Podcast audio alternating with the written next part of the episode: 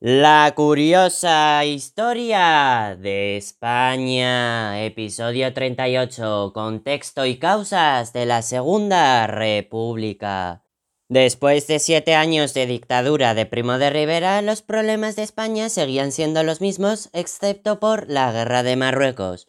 La proclamación de la República se veía como solución a la crisis política, instaurando un sistema democrático sustentado en las clases medias.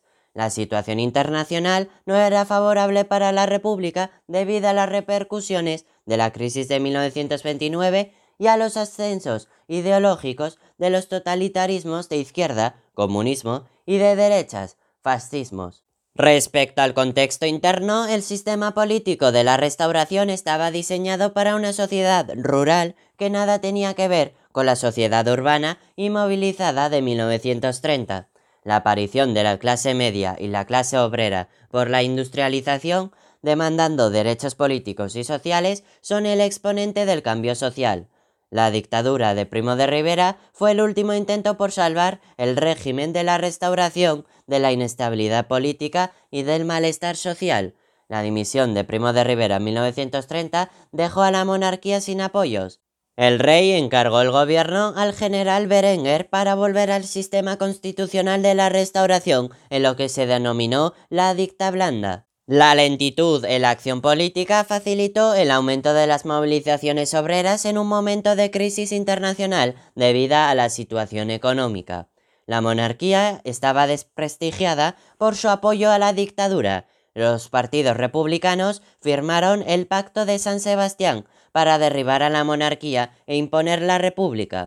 En Jaca se produjo un levantamiento militar para establecer la república. Fracasó el intento y sus dirigentes fueron detenidos y condenados a muerte en un consejo de guerra. La sublevación del aeródromo de Cuatro Vientos también fracasó y sus dirigentes en su ida lanzaron octavillas con una proclama republicana sobre la ciudad. Berenguer dimitió en 1931 ante la negativa de los partidos políticos a participar en las elecciones generales que pretendía realizar.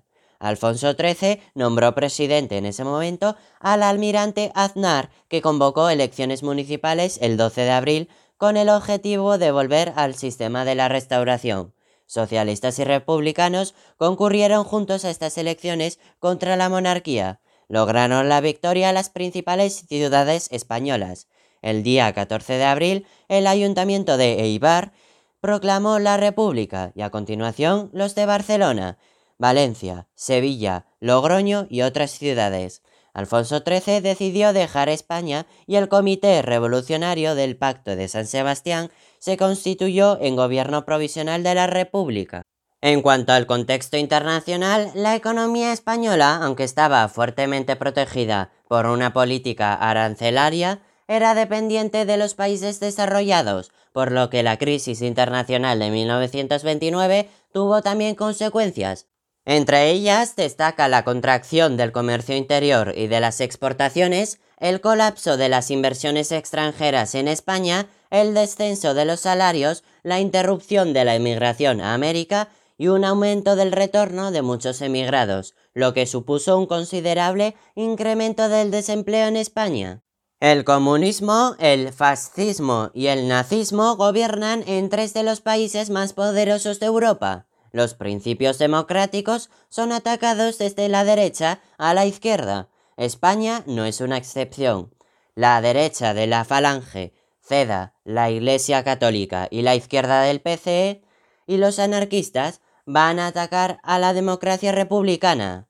El fracaso de la dictadura de Primo de Rivera, el apoyo del rey al dictador, los levantamientos militares, la unión de todos los partidos republicanos y la crisis económica propiciaron la caída de la monarquía y la proclamación de la república.